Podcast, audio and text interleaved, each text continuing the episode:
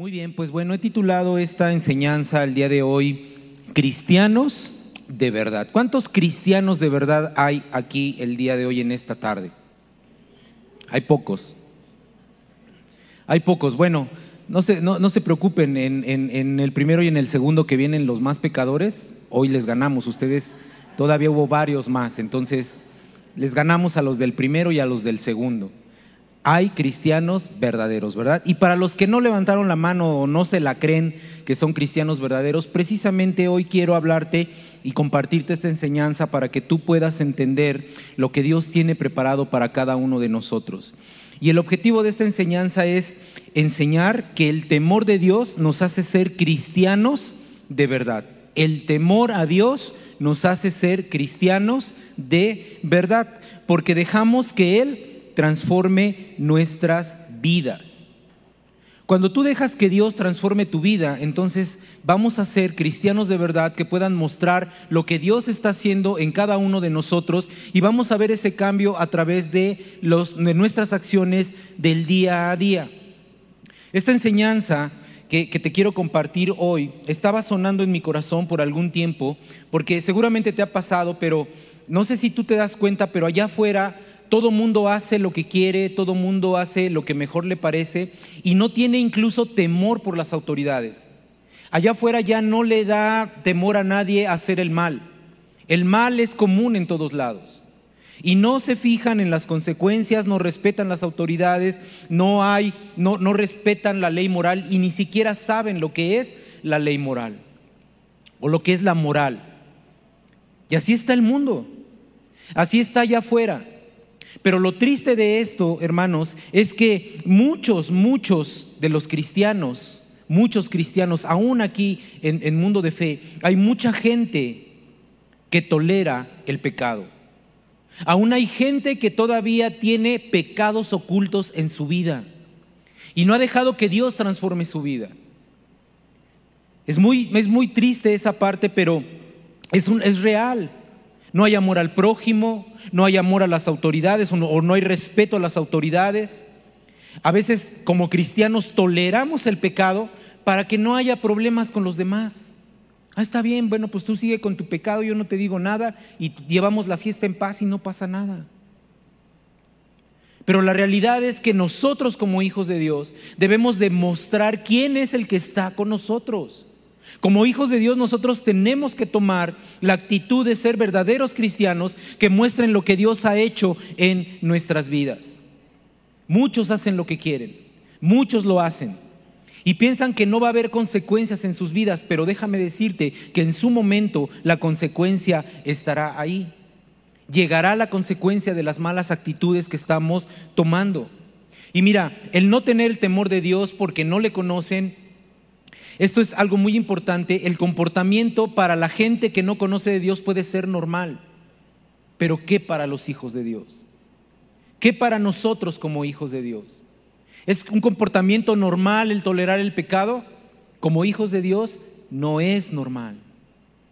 Porque si conocemos de Dios nos debería dar temor el pecar y fallarle a Él. Y te decía, es triste ver cómo aún dentro del pueblo cristiano hay tantos hermanos que no tienen un compromiso con Dios, ni siquiera es el compromiso con la iglesia, con los pastores, con los líderes, es un compromiso con Dios. El compromiso que tú tienes de vivir una vida santa no es con el que está a tu lado, no es con tu esposa, no es con tu esposo, no es con tus hijos, no es con tus padres, es con Dios. Y eso debería de hacernos temblar. Si hay pecados ocultos en tu vida, eso va a hacer que el nombre de Dios sea manchado, eh, eh, eh, va a ser blasfemado por mucha gente. ¿Te ha pasado o has escuchado alguna vez este comentario? Que le preguntas a alguien, ¿por qué no se acerca a Dios? Y dicen, para ser cristiano como él o como ella, no, mejor gracias, mejor así me quedo. ¿Te, te ha tocado escuchar eso? Por no decir algo más fuerte, ¿verdad? Porque hay personas incluso que ofenden a Dios con groserías y los que amamos al Señor, ¿no? Nos hierve la sangre porque ¿cómo puedes hablar de un Dios tan santo y puro como el que tenemos, como el que yo tengo? Y sabes, muchas de nuestras acciones son las que hacen que ellos hablen así de Dios. No hay en el mundo un temor de Dios. No hay ese temor a Dios. No hay ese, ese temor a un Dios santo y poderoso. Y eso se entiende porque no le conocen. Por eso no tienen ese temor de Dios porque no le conocen. Pero ¿qué pasa con nosotros como hijos de Dios? ¿Le tienes tanto temor a Dios o tanto respeto a Dios que te alejas del pecado, que te haces a un lado del pecado o continúas en lo mismo, creyendo que lo que está oculto nadie lo ve? Yo te voy a decir algo, hermano. Esos pecados ocultos que tú crees que nadie sabe, tal vez en tu casa no lo saben, tal vez tu esposa no lo sabe, tal vez tu esposo no lo sabe, tal vez tus papás no lo saben, tal vez nadie de este, del lugar en donde vives lo sabe. Pero te voy a decir algo, Dios sí lo sabe, porque Dios está ahí contigo en todo tiempo y en todo momento. Dios no se aleja, Dios no se esconde de ti, Dios está ahí. Y como hijos de Dios nosotros debemos de entender que Dios siempre tiene sus ojos puestos en nosotros. Hoy yo quiero hablarte de tres puntos muy importantes para que tú puedas entender lo que Dios quiere para cada uno de nosotros. Y primeramente es que nosotros debemos entender quién es Dios en nuestras vidas. ¿Quién es Dios en nuestras vidas? Yo te voy a decir que tenemos un Dios que es, es un Dios santo, es un Dios poderoso, es un Dios sobrenatural. Ese es el Dios que nosotros predicamos, ese es el Dios que nosotros seguimos. Es un Dios santo, fuerte, poderoso, es un Dios majestuoso, pero sobre todo es natural. Y la escritura está llena de textos en donde nos habla acerca de lo que es Dios y lo natural, lo sobrenatural que es en nuestras vidas. Aquí está todo en la palabra. Ahí está todo lo que nosotros debemos de saber a él, de él. Tenemos un Dios que lo sabe todo. ¿Cuántos sabían eso? Dios sabe todo. Dios lo puede todo y Dios está en todo lugar y en todo momento en nuestras vidas. Y esos atributos, hermanos, déjame decirte que solamente los tiene Dios, nadie más los tiene, solamente Dios tiene esos atributos. Nada en este mundo, nadie en este mundo tiene esos atributos de parte de Dios. Ese Dios sobrenatural que nosotros tenemos, lo necesitamos conocer. Y solamente puede ser conocido por alguien que le busca, alguien que le busca en la escritura, alguien que le busca por oración, alguien que le gusta la presencia de Dios, es como lo va a conocer. Y por eso Él dejó a su Espíritu Santo que mora en nosotros, en cada uno de sus hijos, para que podamos nosotros conocer a ese Dios sobrenatural. Es bien importante que tú puedas tener en tu mente esto, hermano, cuando tú recibes a Jesús como tu Señor y tu Salvador, en automático el Espíritu Santo de Dios mora en tu vida. Eso quiere decir que la presencia de Dios está contigo en todo tiempo y en todo momento. Dios no se aleja de nosotros ni un solo instante. Mira lo que dice la palabra de Dios. Ve buscando segunda de Corintios capítulo 4, versículo 6.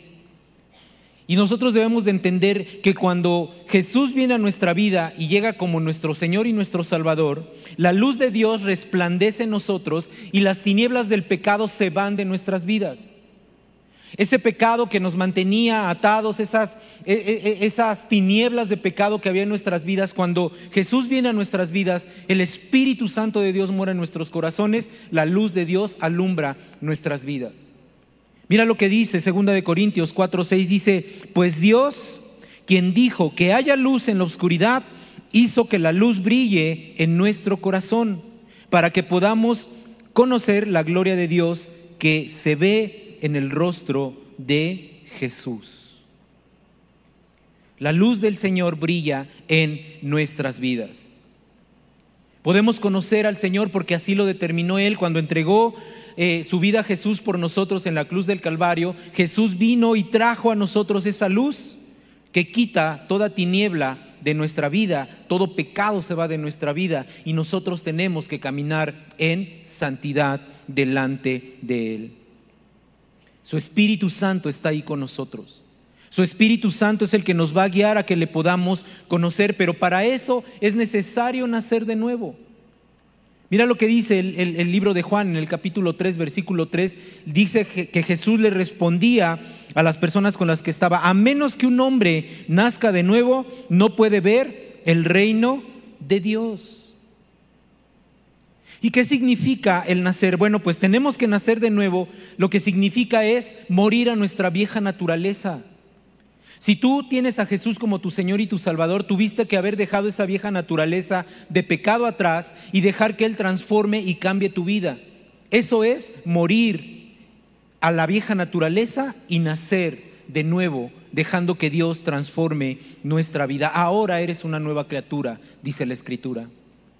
Ya no puedes continuar en el pecado. Ya no puedes continuar pecando ni en la vida que tenías antes de que Dios llegara a tu vida. Porque mira, la persona regenerada no tiene conocimiento de lo espiritual. Mira lo que dice el libro de Primera de Corintios en el capítulo 2, versículo 14. Acompáñame ahí a tu Biblia y mira lo que dice la escritura. Dice, pero los que no son espirituales no pueden recibir esas verdades de parte del Espíritu de Dios. Y aquí hay un primer foco rojo, hermano o hermana, que estás aquí. Si tú no entiendes lo que la palabra de Dios te está diciendo, quiere decir que tú no eres espiritual, que el Espíritu de Dios no está en tu vida. Continúa diciendo la palabra, todo les suena ridículo y no pueden entenderlo, ¿no? ¿Has escuchado cristianos que dicen, ay, es que son bien exagerados en esa iglesia? ¿Has escuchado eso? Es por eso porque no tienen un conocimiento de parte de Dios, porque el Espíritu Santo no está obrando en su vida. Y continúa diciendo la palabra, porque solo los que son espirituales, ¿qué dice? Pueden entender lo que el Espíritu quiere decir. Entonces, cuando Dios nos habla a través de su palabra, cuando Dios nos habla acerca de que quiere transformar nuestra vida, y ahí están todas las instrucciones, el que dice es que a mí no me interesa, es que yo sigo en pecado, tengo pecados ocultos, sigo haciendo lo que hacía antes, entonces no tienes el Espíritu de Dios en tu vida. Por eso no lo entiendes, por eso piensas que hay cosas que son ridículas o la gente que no lo conoce. Pero nosotros como hijos de Dios entendemos lo que Dios está haciendo en nuestra vida y queremos que Dios siga transformando nuestra vida. Tenemos que ser cristianos de verdad. Si tú entregaste tu vida al Señor, entonces ahora Él mora en ti. Y cuando Él mora en ti, entonces Dios viene a tu corazón, cambia tu corazón, lo renueva y transforma tu vida. Eso es lo que Dios hace en cada una de las personas que entregan su vida a Él. Eso es lo que Dios está haciendo en nosotros. Ahora, para conocer a un Dios sobrenatural, tenemos también que buscarle a Él de una manera sobrenatural y el Espíritu Santo nos va a ayudar. Tenemos que leer su palabra, tenemos que buscarlo en oración, tenemos que creer a su palabra, vivir a su palabra. Y entonces Dios viene y nos restaura. Dios ya restauró tu vida. ¿Cuántos Dios les ha restaurado la vida? ¿Y a cuántos Dios les ha cambiado la vida? Entonces nosotros podemos decir, sí, yo soy un cristiano de verdad, como te decía al principio, pero mm, ¿qué tal si le preguntamos a tu esposa si has cambiado? ¿O qué tal si le preguntamos a tu esposo si has cambiado? ¿O a tus padres? Ay, ahí empieza lo bueno, ¿verdad? No vayan a preguntar nada a Leti, ¿eh? porque ella no está aquí. Esto es entre nosotros. Oh, pero si quieres, pregúntale. Y ella te va a decir si he cambiado o no. ¿Has cambiado? ¿Has dejado que Dios cambie tu vida? Mira, si ya fuiste cambiado y fuiste convertido por el Señor, mira lo que dice Romanos capítulo 6, versículo 13. Dice, no dejen que ninguna parte de su cuerpo se convierta en un instrumento del mal para servir al pecado. En cambio, entréguense completamente a Dios, porque antes estaban muertos, pero ahora tienen una vida nueva. Así que usen todo su cuerpo como un instrumento para hacer lo que es correcto para la gloria